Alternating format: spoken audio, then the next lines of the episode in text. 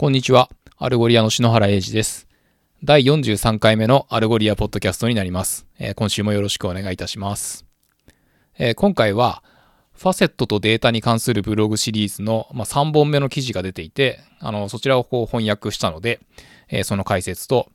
で、え2つ目が US の Birchbox。まあ、あのフランスの Birchbox は Blissim っていう風に名前が変わってるんですけれども、まあ、そちらの、まあ、その Birchbox の、えーカスタマーストーリーの PDF っていうか、が、あの、紹介されていたので、えーそちらのまとめと、で、あと先日 Algolia にジョインした、えー MorphL の Ciprian がですね、えー MorphL のブログに、えー、5 Busted Myths that help you better understand AI という記事を書いていたので、えーそちらの内容をご紹介させていただきたいなと思います。えそれでは一つ目のトピックの、えファセットとデータモデリングに関するブログ記事ですけれども、えクエリーのリクエストから、え検索エンジン側の処理と、で、クライアント側に返ってくる JSON と、まあ、それぞれの、まあ、その処理についても、えまあ、深掘りして書かれています。で、この記事の主体は、あの、ダイナミックファセッティング、日本語だと動的ファセットっていうんですかね、に関するもので、えー例えば、えーテレビって検索したら、まあ、左左側の絞り込みには、えーインチ数とか、まあ、そのブランドとかが出てきてほしいし、えスニーカーって検索したら、え靴のサイズとか、まあ、あと色とかが出てきてほしいとかっていうのを、えまあ、ファセットを使ってどう実装するかというのがわかる内容になっています。で実際にですね、え JSON のデータを紹介しながら、えシャツと靴のレコードがあったら、えー両方に値段とか色とかっていうファセット属性があるけれども、えーシャツの方だけあの袖の長さっていう、まあそのファセットの属性があって、で、靴の方だけは、まあその靴のカテゴリーとか、まああと、あの、サイズとかですね、があってたな、みたいな、まあなんかそういうところから、えーまあそのクエリを実行して帰ってきたデータに関する、まあ解説があったりしますと。で、えー Algolia の場合はですね、まあその JSON のルートっていうかは、えー results っていうものなんですけれども、で、その下に、えー hits、まあ、検索結果ですね。まあ、それと、あと、 facets っていうふうに、こう、まあ、実際のその検索結果と、えーファセットに関するデータっていうのは、まあ、同じ JSON の中ですけれども、まあ、それぞれ別の、えーフィールドっていうような、えー形になっているわけですけれども、まあ、あのー要はですね、その動的なファセットを作るっていったところに関して、まあ、そのファセットの値が一番大きいやつから順番にその絞り込みフィルターとして、えー画面に表示していきましょうみたいな、まあ、そういうういう内容になっています。まあ、なので、えー HTML の div タグですね。まあ、この記事の中ではコンテナと呼んでいますけれども、まあ、そこに、あの、JavaScript で、えーま、ファセット、絞り込みメニューをこう当て込んでいくわけなんですけれども、ま、そこで、あの、プライスだったらレンジバーとか、えーその袖だったら、えドロップダウンとか、まあ、あの、たくさんあるブランドだったら、あの、ファセットにも検索バーをつけて、まあ、 searchable な、あの、ファセットにするとか、まあ、あの、そういうのは、あの、 Algolia の InstantSearch が得意なところなので、まあ、あの、 CodeSandbox に、まあ、そのコード付きで実際動くやつがあるので、まあ、それを見てみてくださいみたいな内容になっています。で、あとはですね、えーファセットを使ったグルーピングですね。まあ、あのー例えば、同じシャツだけど、色違いみたいなやつとか、まあ、そういう時にこうどうするかっていうような話で、まあ、なんていうか、こうインデクシングするときにですね、まあ、そのファセット属性に複数のバリュー、えー例えば、えー、available colors っていうこう新しいファセット属性を追加して、えーそこに、えー、レッド、グリーン、ブルーとかっていう値を、え持たせてやりくりするようにしましょうねとか、あのそういうテクニックが紹介されています。で、まあ、あの、重複になりますけれども、まあ、こちらの記事は、そのサンプルのコードサンドボックスのリンクが、まあ、貼られてたりするので、まあ、あの、ちょっと言葉で説明するとですね、ややこしいかもしれないんですけれども、まあ、あの、コードを読めば、ああ、そういうことねっていうのが、こう、なんとなくわかる感じになるのかなと、えいうところで、で、まあ、ただですね、まあ、この辺の、その、クライアント側の、あの、コードを書かずにやりくりするにはどうしたらいいかみたいな議論が、まあ、あの、 Algolia 社内では行われてたりするので、まあ、あの、引き続き、えー、なんだろう、こちらのポッドキャストでも、えーそちらのこう開発状況の変化とかあれば、えーご紹介したいなと思います。で、ただまあ、いずれにせよ、サーバーサイドの開発は不要で、えー Algolia の設定と、えーフロントエンドの開発だけで、まあ、その動的ファセットっていう、まあ、Amazon とかがやってるような、あの、高度な手法を、まあ、あなたのウェブサイトで簡単に実現できますよっていうのは、こう、素晴らしいことなのではないかなと思っていますので、えー、まあ、ぜひご利用いただければなというふうに思っています。で、次にですね、えー、US のバーチボックスのケーススタディです。まあ、あのー冒頭でも申しましたけれども、えー、フランスのあの Birchbox は、えー、 Blissim という名前にサイト名が変わっているんですけれども、まあ、あの、そっちの Blissim の方はですね、まあ、私が所属しているその Solutions Engineering チームで、まあ、あの、グローバルなこうメンバーたちが、まあ、その積極的にこうデモとしてご紹介することの多いこうウェブサイトだったりしてるんですけれども、まあ、こちらのあの US の Birchbox の方はですね、え Algolia を2019年に導入していただいたということなんですけれども、まあその結果で、え revenue per session、まあなんていうか、その1回のえお買い物あたりに使っていただける金額が、え10%も伸びたというようなところでございます。で、え VP of Engineering のユリ・ブローズさんによると、えー、まあ、社内のチームでですね、えー、検索全般を構築、維持していくことを考えると、 Algolia を使うことのコストメリットが大きくて、ビジネスアナリスト、プロダクトマネージャー、マーチャンダイザーといった、まあ、様々な、あの、社内の人たちがですね、えー、まあ、検索結果をカスタマイズしたりとか、えー、AB テストを自ら行ったりっていうことが、あの、できるのは、まあ、大きいメリットであるというふうにおっしゃってくれています。で、バーチボックスっていうのはですね、あの、まあ、二つビジネスが分かれていると言いますか、えー、まあ、その、サービスをこうサブスクライブするとですね、えー、パーソナライズされた美容系の、まあ、サンプル製品みたいなのが、えー、毎月送られてくるそうなんですけれども、まあ、要はその試供品ですね、をもとに、まあ、ユーザーは気に入った商品を、えー、e コマースの、まあ、ショップで、えー、フルサイズで購入できるといったようなビジネスモデルになっているということです。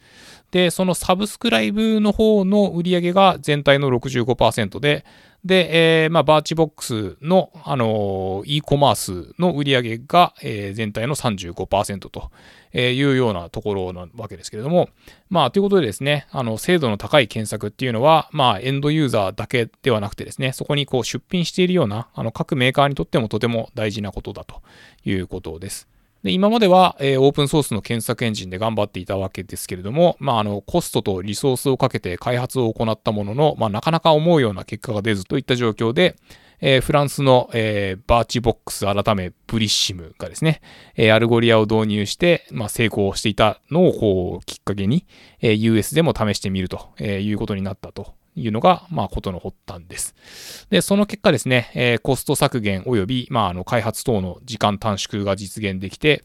えー、プロダクトマネージャーが簡単に AB テストを行うことができて、えー、まあ、アナリティクス、まあ、 Algolia のアナリティクスを活用してですね、あの、データ駆動で、まあ、より良いユーザー体験というのをこう提供していくことができるようになりましたと。Algolia のあのカスタマーサクセスチームの支援によってですね、3ヶ月で Algolia を導入することができたということなんですけれども、 Algolia Analytics のダッシュボードを使ってメトリクスを収集しながら AB テストができるようになったので、まあ、ランキングのロジックをこう微調整して、CTR や CVR を上げていくことができたそうです。また、それによって、 average order value も増えたし、まあ、あの、 Algolia の Rules を活用してですね、まあ、あの、検索だけではない、こう、 discovery って我々が呼んでいるような部分に関しても、まあ、ユーザビリティが向上したということでございます。今後は、えー、as you タイプな検索とか、まあとパーソナライズですね。で、あと guide recommendation。まあ、こちら、あの、以前、えー、ファセットにこうチェックを入れたときに、まあ、この絞り込み条件も一緒にどうですかみたいな、あの、ブログ記事を私の方で書いたものがあるので、えっ、ー、と、リンクも貼っておくんですけれども、まあ、あの、そういった機能も導入していきたいというふうにおっしゃってくれています。で、えー、3つ目のトピックですね。えー、 Algolia にジョインした MorphL の founder、えー、チプリアンによる、えー、5 Busted Myths that help you better understanding AI という、えー、まあ、日本語だと、え、AI を理解するための5つの神話みたいな、まあ、ちょっと大きく出た、え、タイトルのブログをご紹介したいと思います。えまあ、こちらのブログ記事ですね、え冒頭で AI スタートアップの古代広告に踊らされるな的なあのフォーブスの記事とか、あとはザ・バージによる40%の AI スタートアップは、まあ、実際 AI 使ってないじゃないみたいな、なんかそういうこう記事とか、えー、に、まあ、こう、げんなりしてたというところで、まあ、あの、こちらの記事では、まあ、それは誤解ですよと言ったような内容になっています。まあ、とはいえ、あのー、まあ、AI っていう、まあ、マーケットですね、が巨大になっているっていうのも事実で、で、このテクノロジーがもたらす大量の機会とともに、まあ、もちろんその大量な、まあ、巨大な課題も存在しますよというふうに言っています。で、まあ、こちらの記事ですね、まあ、いわゆるそのロボットが人間の仕事を、ま、ごっそり奪っていくとかそういうのではなくてですね、え、AI を活用してより良い世の中に的なこう文脈で、まあ、あの、ややこしいテクノロジーそのものをですね、まあ、わかりやすくこう翻訳するみたいな、あの、そういう形で伝えていくといったような流れになっています。で、まあ、まず AI っていうのは、まあ、まだ曖昧な概念であって、えそれをこう取り巻く多くの課題がですね、まあ、今、まあ、未解決であるということで、えー、まあ、例えば、えっと、機械学習イコール AI っていうところはあるけれども、ま、もちろんその全ての AI が機械学習なわけではないし、えー、ディープラーニングはま機械学習だけど、えー、すべての機械学習がディープラーニングなわけではないわけです、もちろん。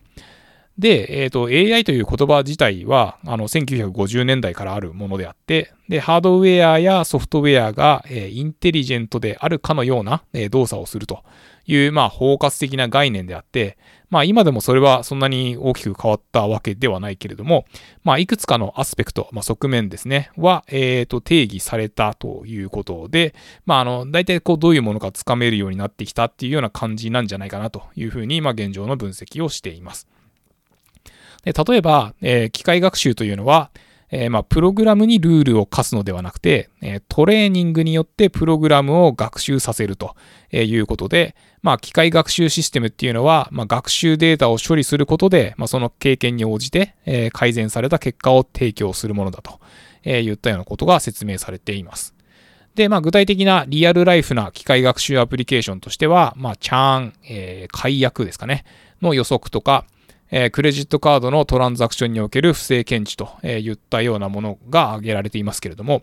えー、ディープラーニングにおいてはですね、あの、特定の問題を解決するために使われるっていうことが多いですと。例えば、えー、ディープラーニングは feature extraction、まあ、特徴抽出を、えー、プログラマーから、まあ、そのプログラムそのものに、えー、移行していくといったような、まあ、ものですと。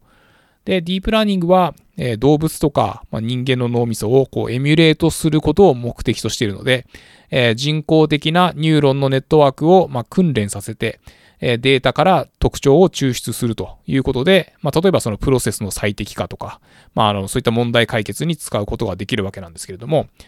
まあ、これは、あの、今までの、こう、ルールベースのものからは、まあ、一歩進んではいるけれども、じゃあ、それが、その技術的なシンギュラリティかって言われるとっていう部分もあるのかなと。えー、言ったような、こう、現状の考察がありつつ、まあ、あの、特にその専門用語が多いから分かれ、誤解されやすい部分があるとか、まあ、まだ、あの、新しいものであるとか、えー、概念が抽象的といったことが、まあ、すごくこう、ここでは長く、あの、語られているわけなんですけれども、まあ、あの、そういった、こう、分野にですね、こう、あらゆる、こう、プレイヤーが参入してきているのは、まあ、あの、そこにこう、ベットした方がですね、まあ、あの、他のところに貼るよりも、まあ、リターンが大きそうだ、みたいな、まあ、なんかこうそ、そんなことが語られてから、まあ、ようやく5つの神話的なところに話が入っていきます。で、えっ、ー、と、5つの神話の、えー、1つ目ですけれども、まあ、AI がすぐに人間のように考える能力を持つようになるかと、え言ったところで、まあ、あの、様々な現在の状況をですね、挙げて、まあもちろんその急速に進歩はしているけれども、まあ人間のレベルになんて遠く及ばないのでっていうようなことを言っています。なんで、まあ一つ目のその神話的なことはまあないですわと、えいうことですね。次ですね、二つ目。え AI は妥協なき客観性を持って稼働する。まあ人間っていうのはですね、あの、バイアスを持っているものなので、まあ AI システムに食わせるデータも、こう、バイアスがないようにしないと、まあ、その社会的にっていうか、まあ、そのすごく、こう、ピュアにこう、平等なものっていうのは、まあ、作りようがないと。で、えー、まあ、その自動的な不平等みたいなのが、えー、起こらないようにっていう、こう、倫理的な配慮とか、えー、まあ、それをこう、あらゆるシステムに組み込むみたいなところは、こう、まだまだ、こう、 work in progress っていうか、あの、まあ、そんな段階にも行ていないので、まあ、その2つ目の、えー、神話も、まあ、まあ、現状厳しいですわ、というところでございます。で、3つ目、えー、AI はすでに人間のレベルの自己学習能力を保持していると。えー、まあ、この3つ目の神話に関しては、え AI を活用した、まあ、医療診断とか、え音声デバイスとか、まあ、とても良くなってきていて、まあ、それは、あの、ディープラーニングによって、えっ、と、行われているけれども、まあ、あの、人間の脳みその、まあ、機能の一部っていうか、を、あの、真似しているだけであって、まあ、その能力っていうのは、こう、まだまだ限界があると。えいうところで、まあその人間レベルの自己学習能力なんてところには、まあまだまだですよみたいな、っていうことで、まあこの3つ目のあの神話も、まあちょっとまだないですわと。で、4つ目は、え、AI は進化しており、え、シンギュラリティに近づいていると。えー、AI そのものがですね、こう人工的に、えー、スーパーインテリジェンス、まあ、ASI とか言うらしいんですけれども、に、えー、発展して、まあ、世界を根本的に変えるっていうのが、まあ、このシンギュラリティっていうところかなっていうとこですけれども、まあ、このシナリオも当面ありえそうにないですよね、というのは、まあ、あの、そんなにこう、いい感じのデータをですね、こう、大量にトレーニングできるかっていうと、まあ、なかなかこう、そんなこともないのかなと。えいうようなところで、こう、4つ目の神話も、まあ、残念でしたみたいな、えいうところで、で、5つ目は、え AI はもう近年急激に進化していると。えいうところの神話ですけれども、まあ、あの、60年以上の研究を経て、まあ、なんですかね、こう、素朴だった、えシステムから、まあ、その現在のアプリケーションのレベルまで、え進化を遂げてきたと。まあ逆に言えば60年かかって今くらいっていうところで、まあじゃあそれがそのどんだけ急激な進化なのかと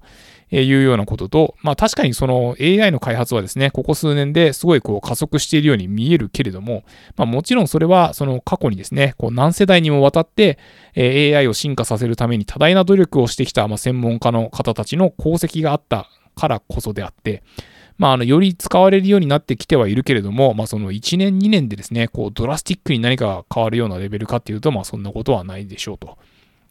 まあ、いうことで、まあ、この、えっ、と、5つの神話は、まあ、そのすべて、まあ、その残念でしたっていうか、え、いうような、こう、文脈で語られているわけなんですけれども、まあ、そういった、こう、分野においてですね、え、 MorphL は、あの、こう、どのように、こう、説明責任と、え、 transparency を生み出しているかと。えー、言ったところが、まあ、その最後に、えー、説明されていて、まあ、この記事は締めくくられている感じになります。まあ、なんていうかですね、まあ、そういうこう、あのー、神話みたいなものはちょっと一旦捨てて、えー、現実に向き合っていきましょうね、みたいな、まあ、なんかこう、そういうまとめとなっています。で、個人的にはですね、まあ、この記事、あの、いろんな、あの、論文っていうか、記事とか、あの、いろんな人が言ってることとかが引用されているんですけれども、あの、個人的には Google の、えー、キャシー・コジルフコフさんですかね。のあのクオートが好きで、えー、複雑な解決策が必要なタスクには、えー、単純な解決策は、まあ、もちろん通用しないわけで、ただ AI はなんとですね、こうそこに、えー、複雑な解決策を持ってレスキューしに来てくれているんだよと。まあ、サプライズと。まあ、つまりですね、まあ、AI は、まあ、複雑なソリューションなんだよと。えー、いうことでですね。とはいえ、その説明可能で、あの、透明性のある AI っていうのは、まあ、引き続き、これからも、まあ、重要なことだということで、えー、まあ、モーフル及び、まあ、 Algolia ですね、まあ、ここに取り組んでいきますというようなお話でございました。まあ、ということでですね、えー、今週は以上になりますけれども、えー、日本時間の今日、4月8日の夜にですね、えー、 Algolia のハルーン、まあ、フロントエンジニアのハルーンがですね、え、 InstantSearch のライブコーディングをするということなので、まあ、来週はあのそちらの様子なども、えご紹介していきたいなというふうに思います。えそれでは、え以上となります、えありがとうございました。